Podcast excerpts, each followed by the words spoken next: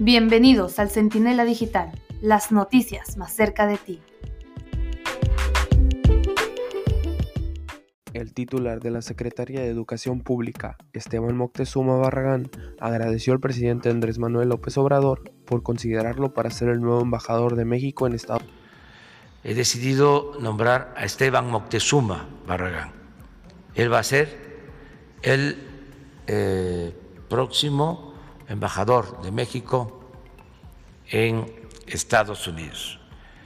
Vamos a solicitar el beneplácito al gobierno estadounidense, luego, de conformidad con la Constitución, eh, voy a enviar el nombramiento al Senado de la República. Luego de que el mandatario propusiera a Moctezuma Barragán para sustituir a Marta Barcena en la Embajada de Washington, el secretario dijo que esperaba la ratificación del Senado de la República.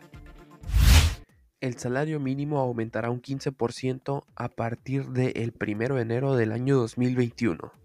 El Consejo de Representantes de la Comisión Nacional de Salarios Mínimos avaló dicho incremento que se aplicará a partir del 1 de enero del 2021.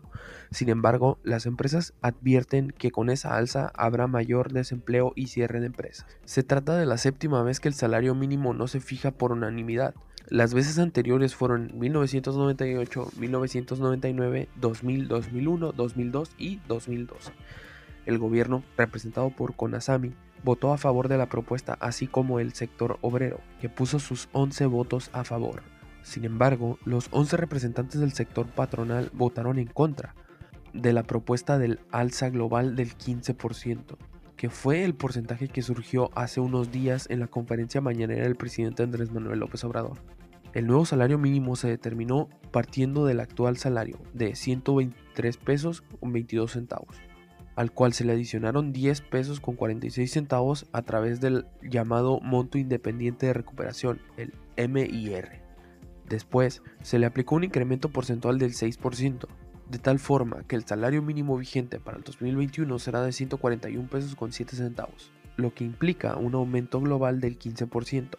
En tanto, el salario mínimo para la zona libre de la frontera norte pasará de 185 pesos con 56 centavos a 213 pesos con 39 centavos en 2021. Justo y necesario el que se aumente